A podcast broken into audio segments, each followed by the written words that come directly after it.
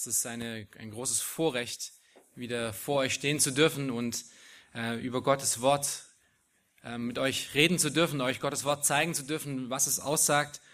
Wie ihr ja gerade auch schon gehört habt und wie ihr wisst, die hier schon öfters da sind, ähm, sind wir gerade in 1. Mose und wir schauen uns an, was Gott alles über den Anfang gesagt hat. Wir wollen herausfinden, wie äh, Dinge entstanden sind, ähm, wie er es für uns aufteilt.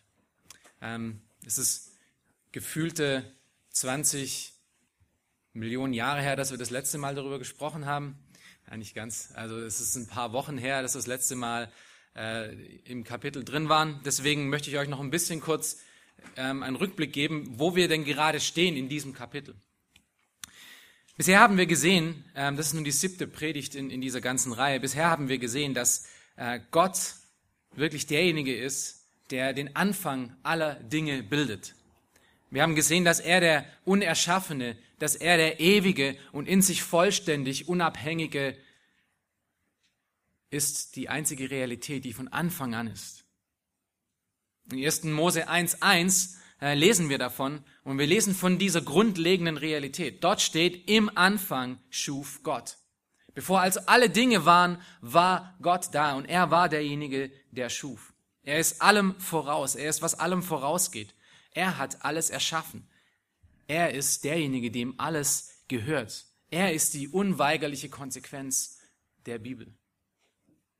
Aus dem Grund ist er auch der Einzige, der uns Informationen darüber liefern kann, wie Dinge von Anfang an waren. Kein Mensch war dort, keine Wissenschaft konnte es beobachten, keine Kamera war vorhanden, kein Messgerät, sondern alleine nur Gott wie der Psalmist es ausdrückt, ehe die Berge wurden und die Erde und den Erdkreis hervorbrachtest, ja, von Ewigkeit zu Ewigkeit bist du Gott. Er ist derjenige, der am Anfang alles erschuf. Wir hatten dann gesehen, wie er Himmel, Erde, Finsternis und Licht erschuf. Wir konnten sehen, wie das Gott am ersten Tag getan hat, wie er diese grundlegenden Elemente von all dem, was wir kennen, auf einmal an einem Tag erschuf welch, und übrig blieb eine leere und mit Wasser bedeckte äh, äh, Erde. Und der, Höhe, der Höhepunkt von diesem ersten Tag, äh, was wir in der zweiten Predigt hatten, war, dass Gott das Licht erschuf. Und es erinnert uns daran, dass auch Gott selber Licht ist. Der erste Tag endete mit einer sehr deutlichen Einteilung ähm, in, in Tag- und Nachtzyklen.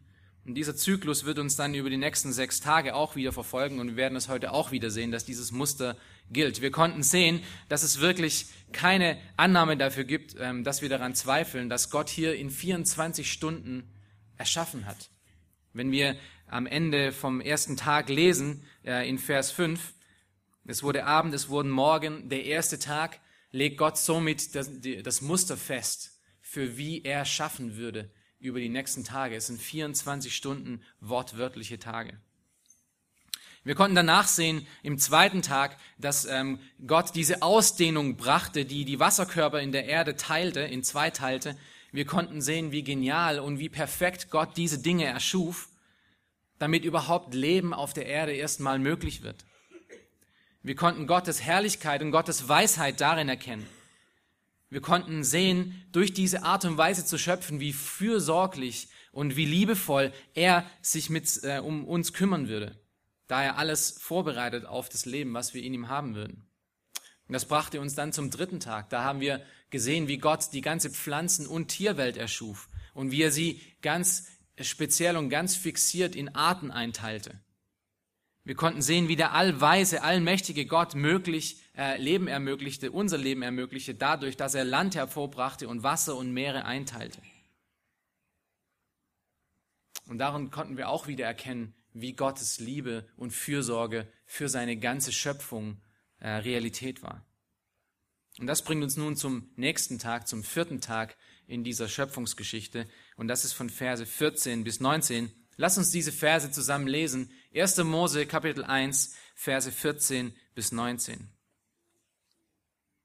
Und Gott sprach, es sollen Lichter an der Himmelsausdehnung sein, zur Unterscheidung von Tag und Nacht, die sollen als Zeichen dienen und zur Bestimmung der Zeiten und der Tage und Jahre. Und als Leuchten an den Himmelsausdehnungen, dass sie die Erde beleuchten. Und es geschah so.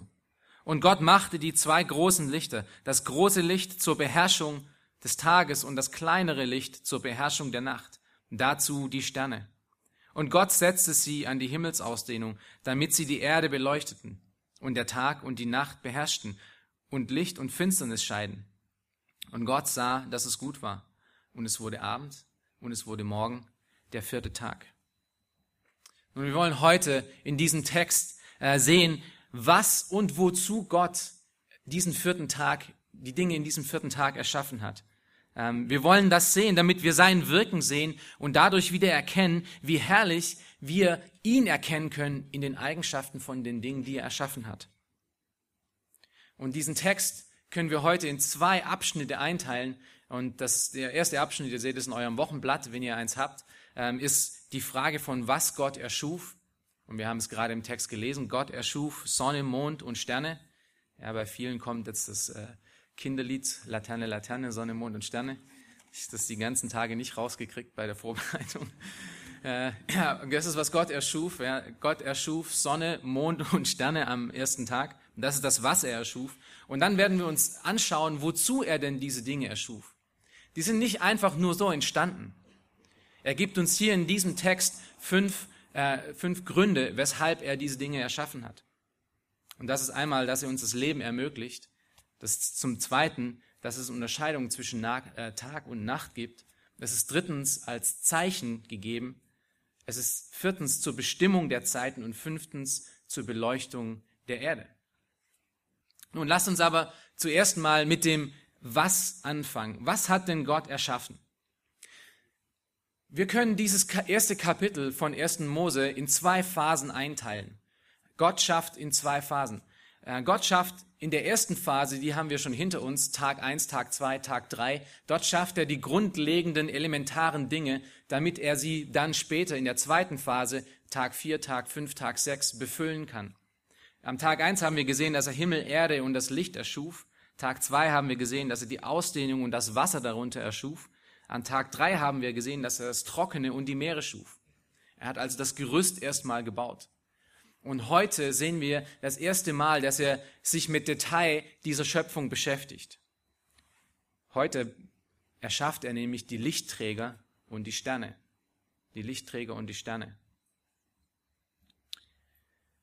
Wenn ihr euch den Vers 14 nochmal kurz anschaut, schlagt eure Bibel dazu auf und ähm, schaut euch Vers 14 nochmal an. Dort steht, und Gott sprach, es sollen Lichter an der Himmelsausdehnung sein. Er füllt jetzt nun also diese Himmelsausdehnung, die er schon am zweiten Tag erschaffen hat, nun mit, was hier steht, Lichter. Aber zuerst sehen wir in diesem 14. Vers eine andere Realität, die wir eigentlich in den ganzen anderen Tagen auch immer wieder sehen, und das ist nämlich, dass Gott derjenige ist, der erschafft. Dort steht in den ersten Vers, in den ersten Worten, und Gott sprach. Er ist derjenige, der diese Dinge schuf. Wir sehen hier, dass der Gott der Bibel kein stummer Götze ist. Er ist nicht ein distanter, irgendein, äh, irgendein, Erschöpf, irgendein Schöpfer, der nicht, der nicht passiv ist, sondern er spricht und es geschieht. Wir sehen, dass dieser Gott der Bibel, der Gott, den wir hier in der Bibel sehen, ein aktiver, sprechender Gott ist. Und Gott hat schon immer gesprochen. Von Beginn der Zeit an hat er gesprochen. Und er tut es noch heute und er wird es in alle Ewigkeiten hin tun. Er spricht durch die Natur. Wir werden das gleich sehen. Ähm, sie gibt, weil sie Zeugnis von seiner Existenz gibt. Aber er spricht auch und ganz speziell durch sein Wort hindurch, wo er sich ganz speziell an uns offenbart, damit wir wissen, wer er ist und wer wir sind. Er spricht also heute auch zu dir und hoffentlich hörst du seine Stimme. Zurück zu Vers 14. Lass uns das nochmal anschauen. Was hat er denn hier erschaffen? Er gab Lichter in den Auftrag. Das, das Wort, was hier mit Lichter übersetzt wird, könnte man vielleicht besser als Lichtträger übersetzen, ähm, weil das Wort Lichtträger wirklich ähm, die Idee ähm, voranbringt, dass es entweder die Quelle sein kann, die das Licht gibt, so wie eine Lampe, die ist die Quelle des Lichts, oder sie könnte auch etwas sein, was das Licht reflektiert, wie zum Beispiel der Mond. Ähm, der Mond selber scheint ja nicht, aber er reflektiert das Licht von etwas anderes. Beides wird aber Licht genannt in diesem Vers und deswegen ist Lichtträger vielleicht das bessere Wort. Aber was ist denn diese Lichtträger, die Gott hier erschuf? Schaut euch Vers 16 an. Mose gibt uns hier äh, das Detail dazu. Und Gott machte die zwei großen Lichter, das große Licht zur Beherrschung des Tages und das kleinere Licht zur Beherrschung der Nacht. Hier ist offensichtlich von der Sonne und von, der Mo von dem Mond die Rede. Die Sonne ist über den Tag hinweg das, was sehr offensichtlich ist. Der Mond ist über die Nacht hinweg das, was sehr offensichtlich scheint. Es ist interessant, aber darüber nachzudenken, wenn Gott hier an diesem Tag Sonne und Mond erschafft, was bedeutet das denn? Das hat ja als Konsequenz, dass Sonne und Mond, so wie wir sie heute kennen, bis zu diesem Tag, bis zu diesem vierten Tag noch nicht existierte. Und wir hatten dann schon am ersten Tag darauf äh, hingewiesen, dass Gott dort schon das Licht erschuf und auch schon Tag und Nacht dieses Prinzip ähm, erschuf und auch Licht erschuf. Aber dieses Licht, was er damals erschuf, ist nicht, was wir heute die Sonne haben, sondern es kommt von einer anderen Quelle. Eine Quelle, die er erschaffen hat. Es gibt einige kritische Geister, die dann äh, an, anmarkern werden und sagen, ja, aber wenn, wenn Gott erst die Sonne jetzt erschuf, äh, wie kann es dann am ersten Tag und am zweiten Tag und am dritten Tag schon Licht sein?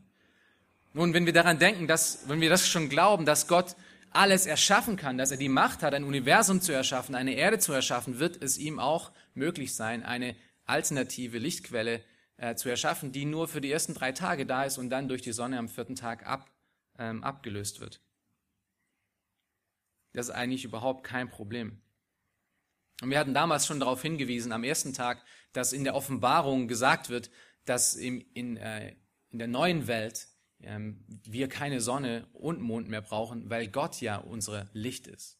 Also Gott selber kann auch dieses Licht von sich geben. Es ist auch da kein Problem. Gott hat sich aber dazu entschieden, vor diesem ewigen neuen Zustand eine Sonne und einen Mond ähm, zu erschaffen. Wir sehen in dieser Sache, ähm, wie Gott das Teil macht von dem weiteren Prozess, um die Erde für Leben vorzubereiten. Diese beiden Lichtträger, wie wir gleich sehen werden, sind nämlich sehr, sehr wichtig für das Leben hier auf dieser Erde. Schaut euch nochmal Vers 16, Vers 16 an. Gott erschafft Mond und Sonne und noch etwas.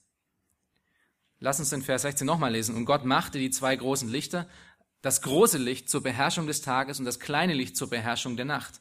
Dazu die Sterne. Und die Sparsamkeit dieser Worte ist einfach wirklich beeindruckend. Ähm, weil wenn wir uns überlegen, was er denn hier sagt, müssen wir feststellen, das ist wahrscheinlich die größte Untertreibung, die es jemals gegeben hat. So ganz nebensächlich, als wäre etwas Leichtes, gibt Mose hier bekannt, dass Gott an diesem Tag auch die Sterne schuf. Wir könnten vielleicht eher von dem Sternenmeer reden oder von dem Heer des Himmels, wie es in Zephaniah 1, äh, Zephaniah 1.5 gesagt wird. Denn es trifft viel, viel besser die Vielfalt und die Mannigfaltigkeit von dieser Schöpfung. Wenn wir uns Zeit nehmen würden, eines Nachts mal rauszusitzen und in einem sehr dunklen Ort uns den Himmel anzuschauen, sehr lange in den Himmel zu starren, ähm, werden wir feststellen, wie gewaltig eigentlich dieses Sternenmeer ist, das er hier so ganz beiläufig erschuf.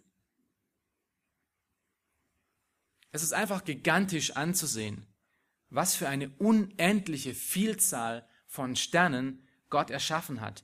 Und wir können das, diese unendliche Vielzahl können wir schon mit unserem bloßen Auge erkennen.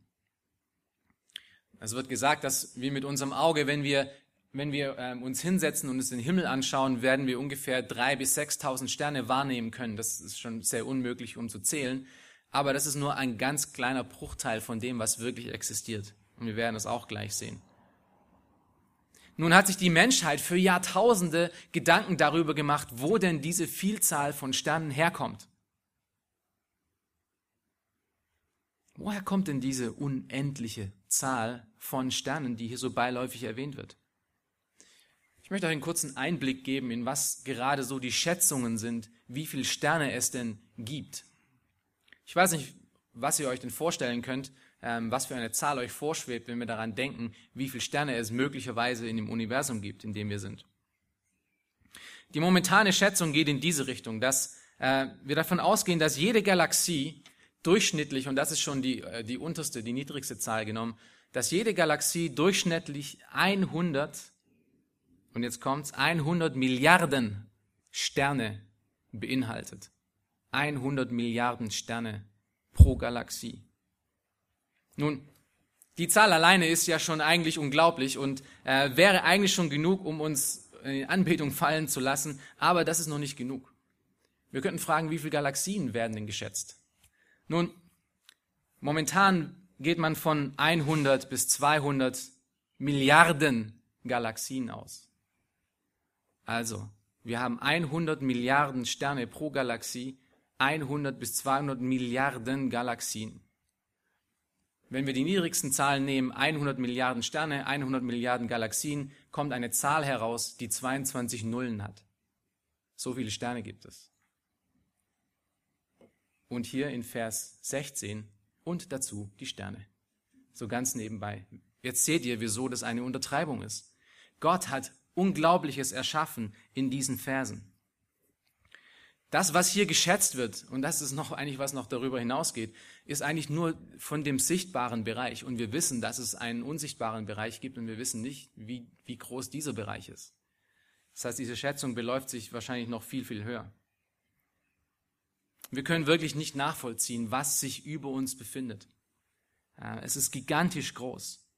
Wir können es nicht vergleichen. Nun vergleicht man Vergleicht man die Erde mit der Sonne, ist die Sonne 150 Millionen Kilometer von der Erde entfernt.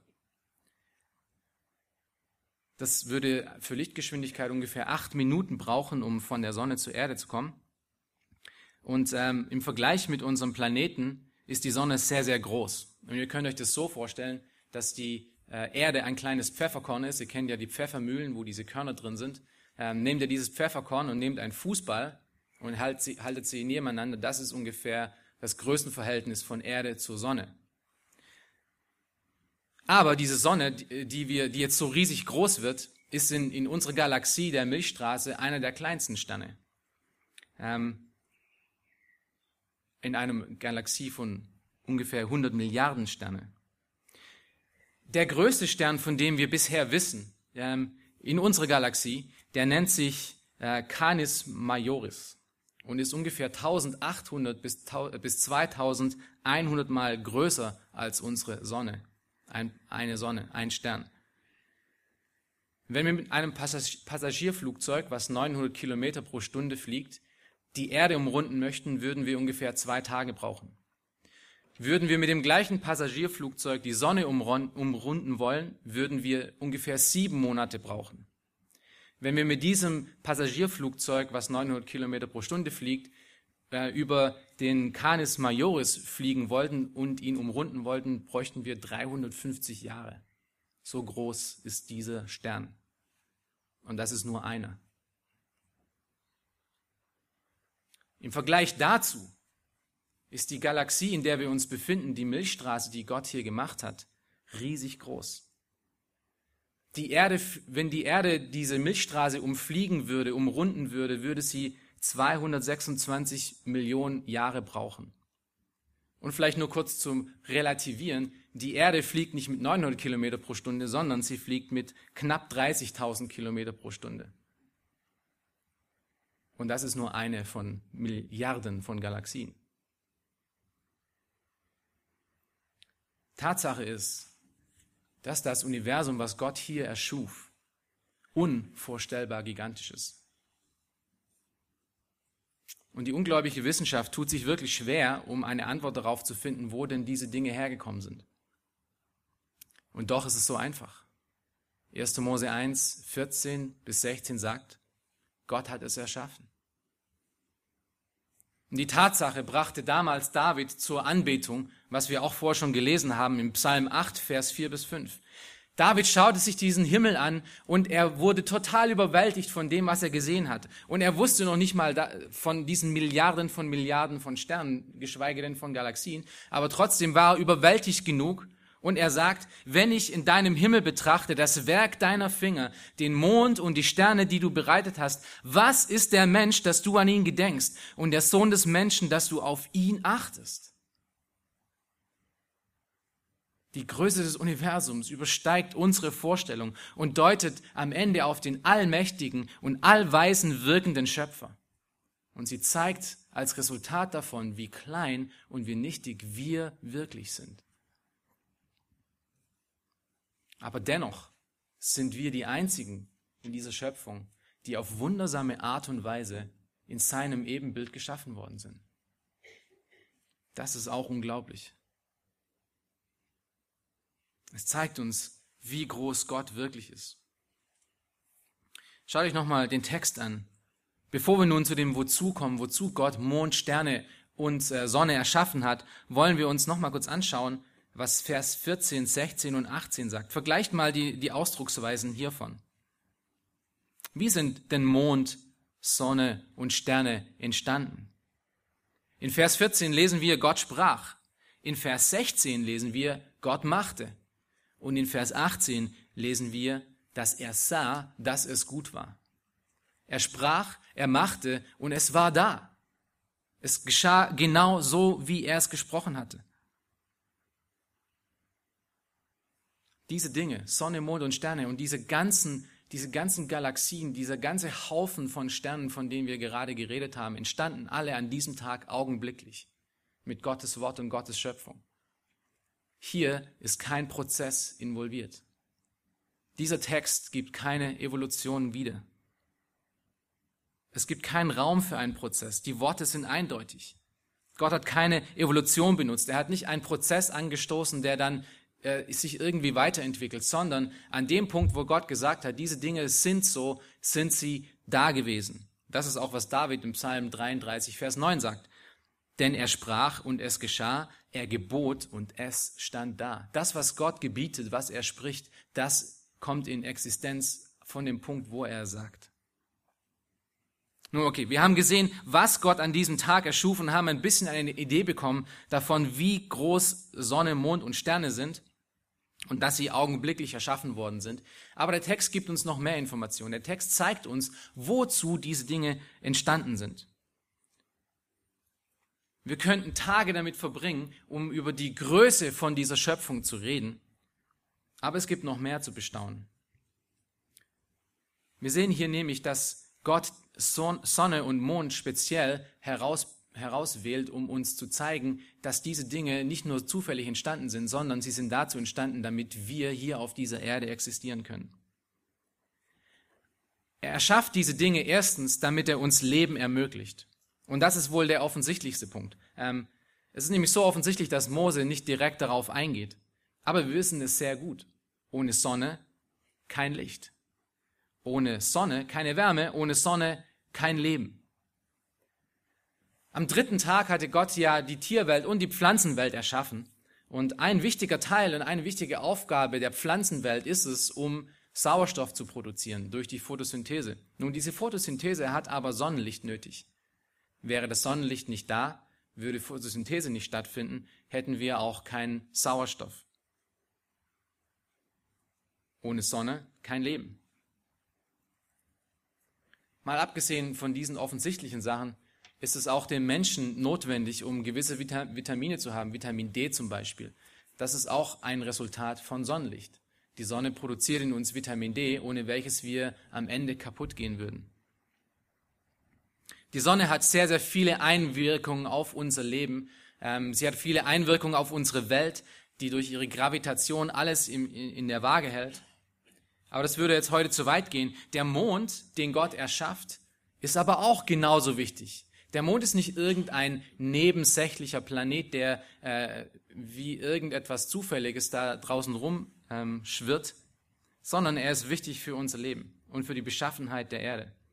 Er schafft nämlich und sorgt dafür, dass die Rotationsachse der Erde sich richtig dreht und dass wir dadurch auch überlegen, überleben können.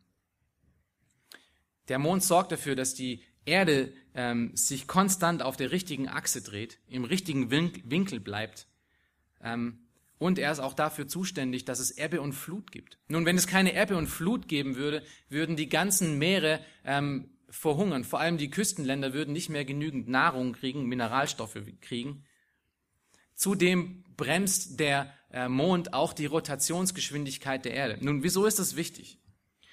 Wäre die Rotationsgeschwindigkeit schneller, würden die ganzen Pflanzen viel zu klein sein. Wir könnten nicht davon leben, wir könnten nichts davon essen. Wir könnten auch nicht genügend Sauerstoff bekommen von diesen Pflanzen.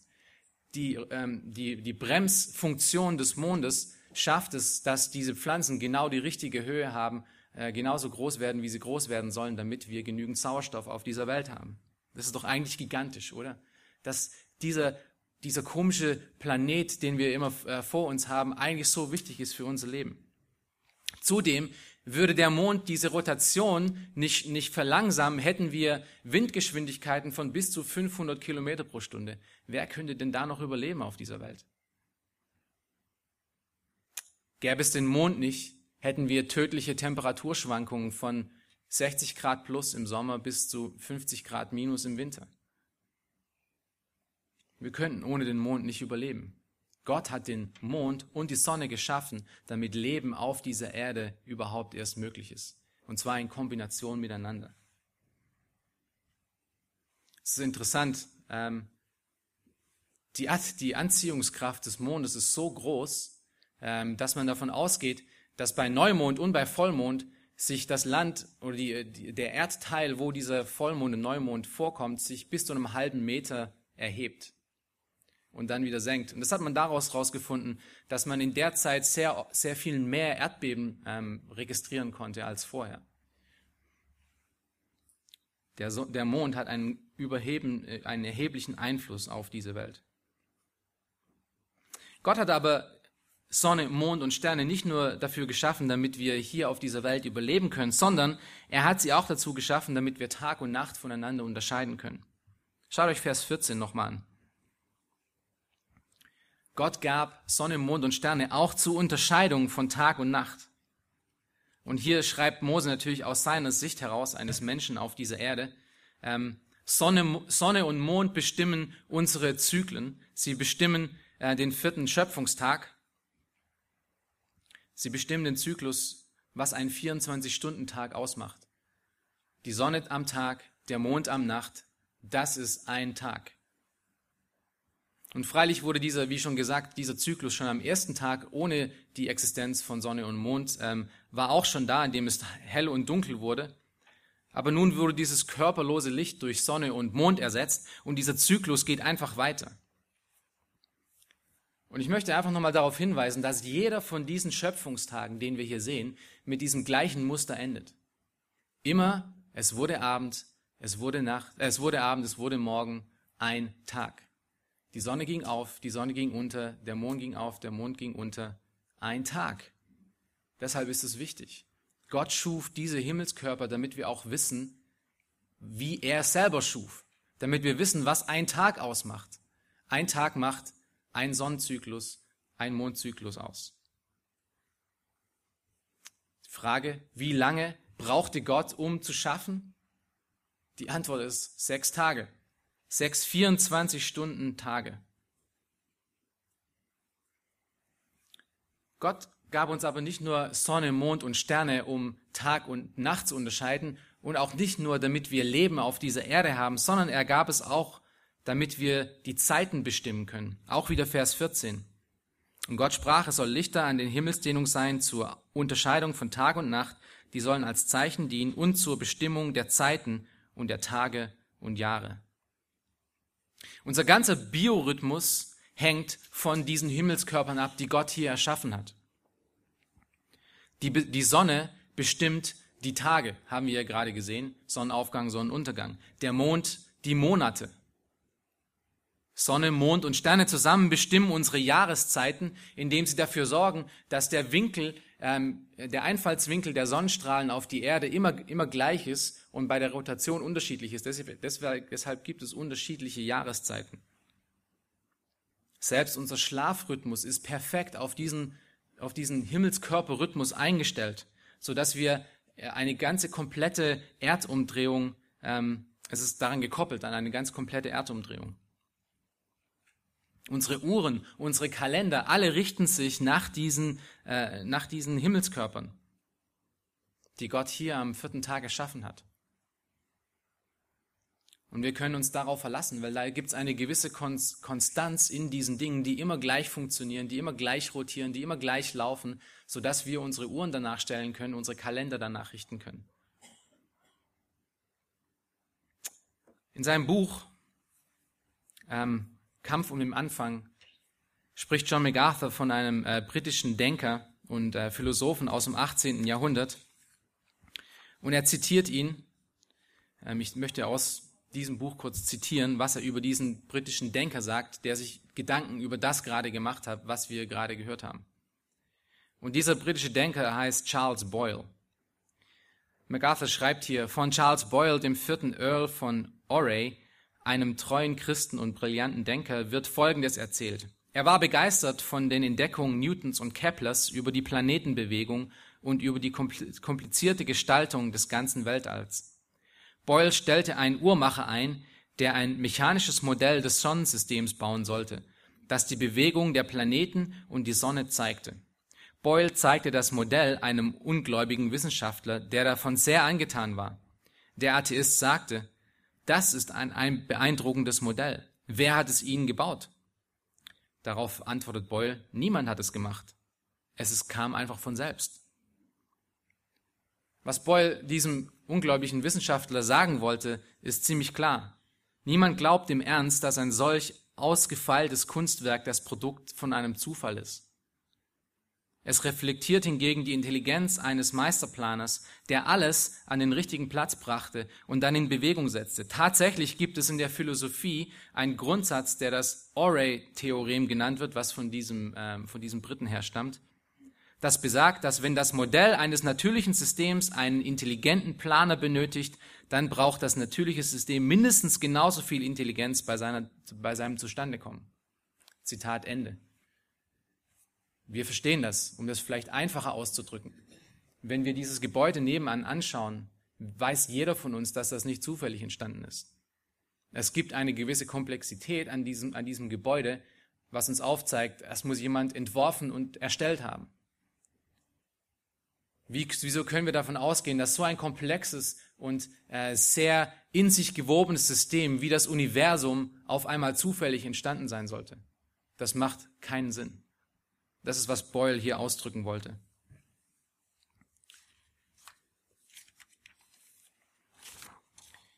Wenn also die Sonne und der Tag, ein, wenn also Gott die Sonne uns den Tag einteilt und der Mond die Monate, ähm, und die Umlaufbahn der Erde, die die Sonne ein Jahr definiert, woher kommt dann die Einteilung in, in Wochen? Kommt, woher kommen wir dann auf sieben Tage, dass sieben Tage eine Woche sind und dass sie in einen Monat hineinpassen und dass äh, 52 Wochen ein ganzes Jahr ausmachen? Ist so richtig, 52 Wochen ein ganzes Jahr ausmachen. Wie kommen wir dahin, dass diese sieben Tage genauso richtig reinpassen? Ihr habt es wahrscheinlich schon erkannt. Es kommt aus dem Schöpfungsbericht. Gott schafft in sieben tatsächlichen Tagen. Und am Ende passt das ganz genau in sein ganzes Modell hinein, äh, was er in diesem Universum erschaffen hat. Ist das Zufall? Ich denke nicht. Viertens, Gott erschuf auch die Planeten, äh, die Sterne, die er hier erschaffen hat, Sonne, Mond und Sterne, auch zur Beleuchtung der Erde. Und das ist Vers 15 und Vers 17. Schaut euch das kurz an und als Leuchten an den Himmelsausdehnungen, dass sie die Erde beleuchten. Und es geschah so in den Vers 17, und Gott setzte sie an die Himmelsausdehnung, damit sie die Erde beleuchten. Und das ist einer, auch ein sehr offensichtlicher Grund, weshalb Gott die Sonne und Mond erschuf. Ähm, wir sehen, dass das, wir haben schon gesehen, dass das äh, Licht sehr wichtig für unser Leben ist. Es ist interessant, die Sonne brennt mit ungefähr 6000 Grad Celsius bis zu 20 Millionen Grad Celsius. Da gibt es unterschiedliche äh, Gebiete in der Sonne, die unterschiedlich heiß sind. Und es, es, ist interessant nachzudenken, wie, wie Gott denn diesen Planeten oder diesen Stern erschaffen hat, dass er sich nicht selber ausbrennt mit so einer Hitze und so einer Glut. Da gibt es sehr viele Ideen darüber. Ähm, heute endet man seine Ansicht ein bisschen darüber, wie das funktioniert. Aber auf eines ist wichtig. Eines ist wichtig zu wissen, ist, dass Gott das so erschaffen hat und dass ohne Fehl jeden Tag weitergeht. Wenn ich an meine Glühbirne am Schreibtisch denke, da äh, weiß ich, dass sie in der nächsten Zeit ihren Geist aufgeben wird. Das wird wahrscheinlich daran liegen, dass sie von Ikea kommt. Ähm, aber eines, was wir, was wir wissen und was wir uns darauf verlassen können, ist, dass die Sonne, die Gott uns gibt, die so extrem wichtig und lebenswichtig ist, die uns das Licht gibt, um, diesen Tag auch zu erhellen, ist von Gott gemacht und sie funktioniert ohne Fehl und ohne Tadel.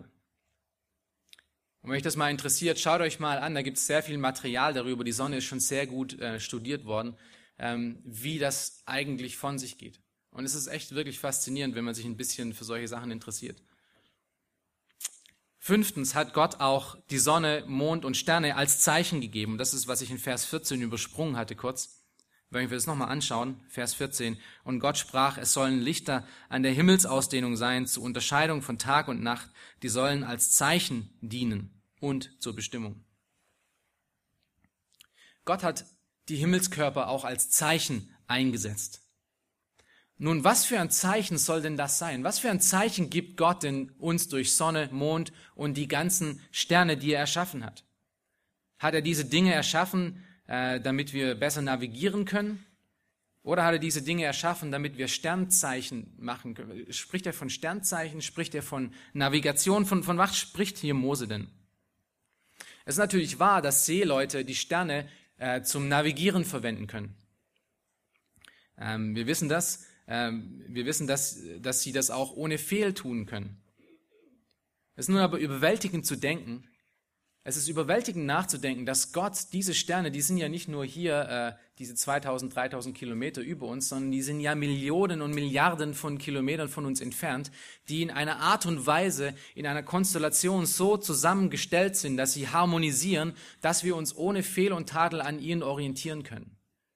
Das ist wenn man anfängt darüber nachzudenken, ist es eigentlich verrückt, wie das alles in einem zusammenhängt, sodass wir ohne Fehl und Tadel darauf schauen können und ähm, uns darauf verlassen können.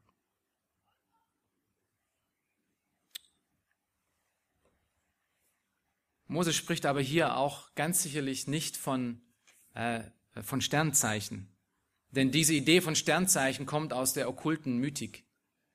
Sternzeichen ist nicht, was ein Zeichen ist, das Mose hier das Mose hier anspricht.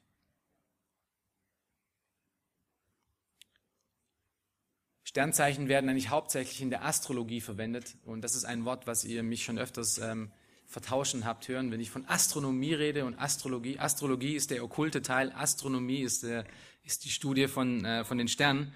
Ähm, und äh, die Sternzeichen ist Teil von der Astrologie.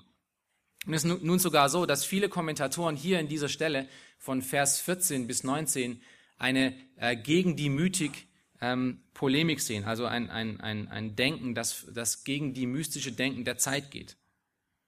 Denn die ungläubigen Heiden in der Zeit um, um die Nation von Israel herum haben sehr oft die Himmelskörper als Götter angebetet. Oft war die Sonne oder der Mond oder irgendeiner von den anderen ähm, sichtbaren Sternen wurde als Gott angebetet. Und das ist auch ein Teil hier, dass Gott durch Mose ihr aufzeigt und, und sagt, dass nein, das ist nicht so. Es gibt keine Götter, die Sterne sind. Es gibt keine Götter, die äh, Planeten sind. Es gibt nur einen einzigen Gott und dieser einzige Gott hat all diese Dinge erschaffen. Er steht über allem. Es gibt nichts weiteres.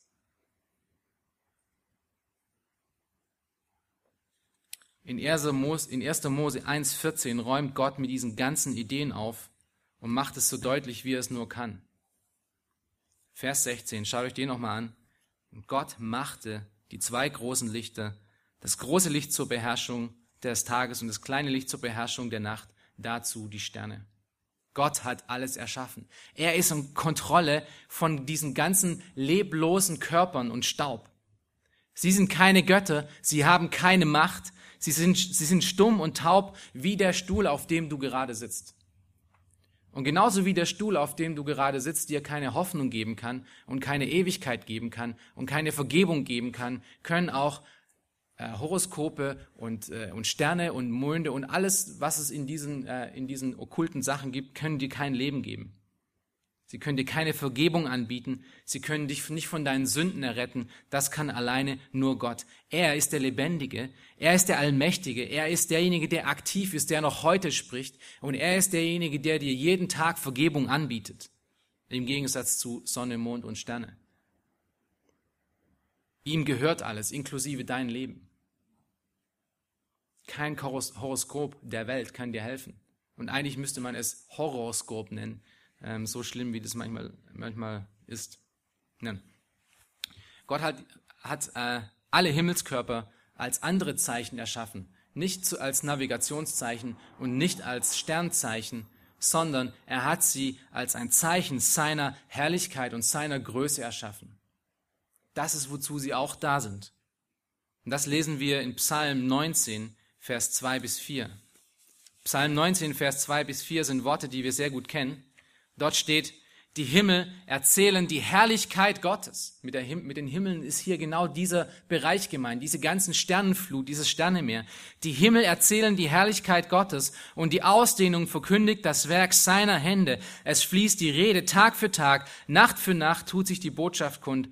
Es ist keine Rede und es sind keine Worte, deren Stimme unhörbar werden. Wir sehen Gottes Herrlichkeit in der Natur und wir sehen sie ganz speziell in der ganzen Schar der Sterne. Das ist, was David hier sagt. Und das ist, was Gott gemacht hat. Er hat diese Dinge in dieser ganzen Riesenvielfalt erschaffen, damit sie von ihm zeugt. Er hätte auch ein kleineres Universum schaffen können mit vielleicht nur tausenden Galaxien und tausenden Sternen. Aber es sind hundert Millionen von Sterne pro Galaxie und hundert Millionen Galaxien, damit wir sehen können, wie groß Gott wirklich ist. Unser Problem als Menschen ist nicht, dass wir Gott jemals zu groß machen können. Wir können Gott nicht übertreiben. Wir machen ihn immer zu klein. Und wir machen uns, uns immer zu groß. Und dieses Sternenmeer, was wir jede Nacht beobachten können, ist dazu da, um zu zeigen, dass wir nichtig sind und klein sind. Und er riesig groß. Es ist ein Realitätscheck für uns. Niemand ist so wichtig außer Gott. Wenn wir nun jemandem Vertrauen schenken möchten für unsere Hoffnung und für unser ewiges Leben, wem schenken wir dann Vertrauen? Astrid aus der Berliner Tageszeitung, die unser Horoskop verliest? Oder der Gott, der all diese Dinge erschaffen hat? Dessen Größe unwandelbar ist, dessen Macht ohne Ende ist? Denn eine Sache ist klar, unser Leben ist so schnell gegangen, wie es wieder gekommen ist. Der Psalmist spricht auch wieder darüber in Psalm 144, Vers 4. Dort sagt er, der Mensch gleicht einem Hauch, seine Tage sind wie ein flüchtiger Schatten. Und dem gegenüber stehen diese ewigen Welten, in der wir drin sind. Diese unvorstellbare Dimension von dem Universum. Diese Weisheit und die Schönheit, die wir in diesem Himmel sehen. Diese lebensspendenden Eigenschaften, die Gott im Mond und Sterne gepflanzt hat, damit wir hier auf dieser Erde leben können. All diese Dinge sprechen von Gottes Größe und von seiner Ewigkeit und von seiner Herrlichkeit. Die Himmelskörper zeigen das auf, sie sprechen von ihm und sie verkünden seine Herrlichkeit. Gott hat Sonne, Mond und Sterne erschaffen als Zeichen seiner Herrlichkeit und Macht. Und daran müssen wir uns immer ständig erinnern. Nimm dir diese Woche mal Zeit, wir haben ja relativ schönes Wetter, vielleicht heute nicht. Ähm, aber nimm dir mal Zeit, abends irgendwo hinauszugehen und dir mal so lang wie es geht den Himmel anzuschauen. Je länger du reinschaust, wer das schon mal gemacht hat, äh, weiß, dass je länger man in diesen Himmel schaut, umso mehr Sterne sieht man. Und erinnere dich dann daran, was wir gerade in 1. Mose gehört haben. Wozu denn diese Dinge da sind.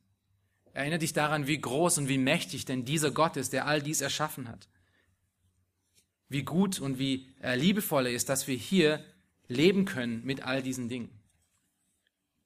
Oder schau dir auch einmal einen Film an, wenn du schon Filme schauen musst, schau dir einen Film an über, äh, über eine Dokumentation, wie groß das Universum ist, was denn heute ähm, gedacht wird, wie groß es ist. Und denk daran, dass es wahrscheinlich noch größer ist. Es gibt sehr gute Filme, die das aufzeigen. Und sieh darin Gottes Werk und Gottes Hand. Was am Ende dann nur dazu führen kann, dass wir ihn genauso wie der Psalmist im Psalm 8 lobpreisen müssen. Dass er der Mächtige und Allmächtige ist. Alle anderen Theorien und alle anderen Ideen sind leere Philosophien von Menschen. Leere Philosophien von Menschen. Der christliche Denker und Schriftsteller C.S. Lewis hat es mal folgenderweise auf den Punkt gebracht. Und ich zitiere von ihm, er sagt, wenn das Sonnensystem durch zufällige Kollisionen entstanden ist, dann beruht das Erscheinen des organischen Lebens auf diesem Planeten ebenfalls auf Zufall. Und auch die ganze Evolution des Menschen war ein Zufall. Wenn das so ist, dann sind auch alle unsere Gedanken rein zufällig. Das zufällige Ergebnis der Bewegung von Atomen. Und das gilt für die Gedanken von Materialisten und Astronomen genauso wie für alle anderen Menschen auch. Sind aber ihre Gedanken nur Zufälligkeitsprodukte, warum sollen wir sie für wahr halten? Ich sehe keinen Grund, glauben zu müssen, dass ein Zufall in der Lage ist, etwas Richtiges über einen anderen Zufall zu sagen. Also er macht sich Gedanken darüber und sagt, wenn alle Dinge wirklich zufällig sind, dann sind meine Gedanken und meine Worte genauso zufällig und ich müsste keinem glauben. Dann müsste ich selbst den Leuten, die sagen, dass es keinen Gott gibt, nicht glauben, wenn alles zufällig ist. An einer anderen Stelle schreibt Lewis Folgendes. Jeder einzelne Gedanke ist wertlos, wenn er das Ergebnis irrationaler Gründe ist. Offensichtlich ist auch das Gesamt, der gesamte Prozess des menschlichen Denkens. Denn wir, den wir Vernunft nennen, wertlos, wenn er das Ergebnis irrationaler Gründe ist. Somit ist jede Theorie über das Universum unannehmbar, wenn dadurch der menschliche Verstand als Ergebnis irrationaler Gründe erscheint. Denn das würde beweisen, dass es so etwas wie Beweise nicht gibt. Und er schreibt, welch ein Unsinn. Aber der, Naturalist, der Naturalismus, wie er heute verstanden wird, ist eine Theorie genau von dieser Art. Es ist etwas, was sich logisch nicht reimen lässt. Es ist so offensichtlich, dass wir das sehen müssen. Und wenn, wenn du heute noch, wenn du heute hier bist und du hängst an so einer Theorie fest, wie ich auch früher, und du möchtest deine Welt darüber definieren, dass alles doch irgendwie zufällig in, äh, erschienen ist. Wenn du denkst, das ist erhabener als das, was wir gerade gelesen haben, wenn du denkst, dass du vielleicht darin deine Hoffnung irgendwie setzen kannst, wenn es überhaupt eine Hoffnung in dieser Sache gibt, dann möchte ich dich heute nochmal ansprechen und ich möchte dir sagen, mach dir nochmal wirklich ernsthaft Gedanken über das, was du heute gerade gehört hast. Du kannst dir das, was heute gesagt wurde, wieder jeden Tag neu vor Augen halten. Dazu brauchst du mich nicht. Ähm, das, diese Worte sind nicht von mir abhängig. Ähm, die Worte in der Schrift sind eindeutig und klar genug. Die brauchen nicht meine Erklärung. Du kannst sie nochmal anschauen, du kannst sie nochmal darüber Gedanken machen. Denn wenn du ehrlich mit dir selber bist, weißt du, dass das so ist, dass es etwas über dir geben muss, dass es etwas größer ist als nur du, dass diese Welt ewiglich ist. Jeder hat es von uns in sich zu wissen, dass wir ewiglich existieren. Der Tod ist das Unnatürlichste, was es gibt, obwohl er immer ständig stattfindet. Wir alle wissen das.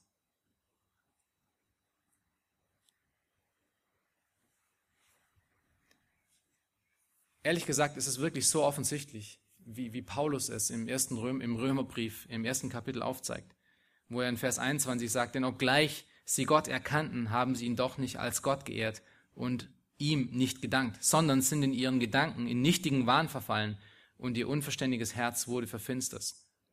Und du fragst dich vielleicht, okay, wie, wie soll ich denn Gott erkannt haben? Nun, Paulus gibt dir die Antwort dazu in den Versen vorher und er sagt, denn es wird geoffenbart Gottes Zorn vom Himmel her über alle Gottlosigkeit und Ungerechtigkeit des Menschen, welche die Wahrheit durch Ungerechtigkeit aufhalten, weil das von Gott Erkennbare unter ihnen offenbar ist, da Gott es ihnen offenbar gemacht hat. Du fragst wie? Paulus sagt, denn sein unsichtbares Wesen, nämlich seine ewige Kraft und Gottheit, wird seit Erschaffung der Welt an den Werken durch Nachdenken wahrgenommen, so dass sie keine Entschuldigung haben.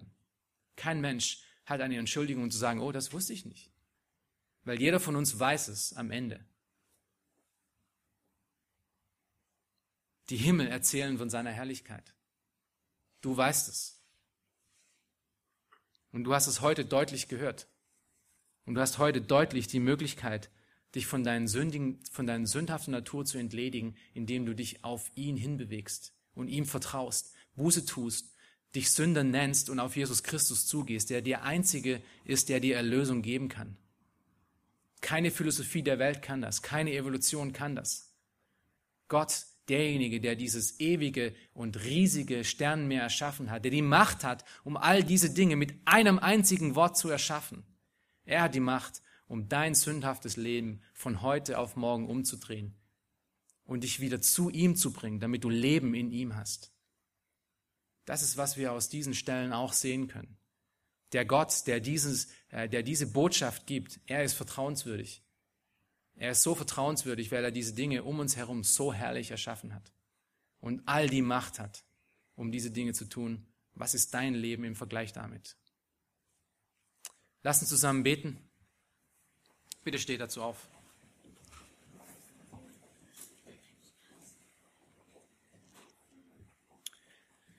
Großer Gott, Vater im Himmel, Herr, wir sprechen wirklich von der Größe von dir. Wir sprechen davon, wie unendlich groß du doch diese Dinge um uns herum, um uns herum gemacht hast.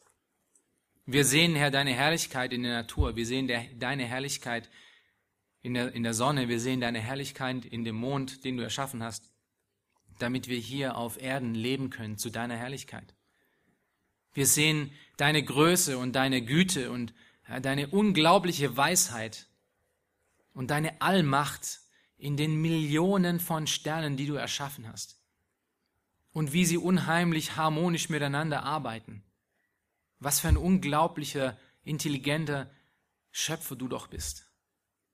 Herr, und wir möchten dich loben und dich preisen für all diese Dinge, die wir so tagtäglich an uns vorbeigehen lassen. Diese natürlichen Elemente, von denen wir normalerweise fast nicht sehen. Hilf uns, Herr, diese zu sehen und wieder neu aufs Neue zu erkennen. Hilf uns, Herr, dass wir dir Lob und Preis geben können für all diese Dinge.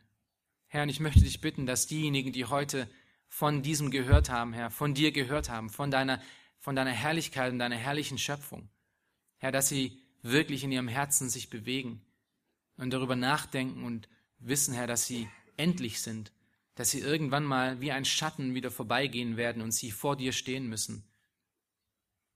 Herr, und hilf ihnen, dass sie durch deinen Heiligen Geist dich erkennen dürfen, dass sie diese Botschaft annehmen können, diese Botschaft von freier Gnade, alleine in dir, durch wahre Buße.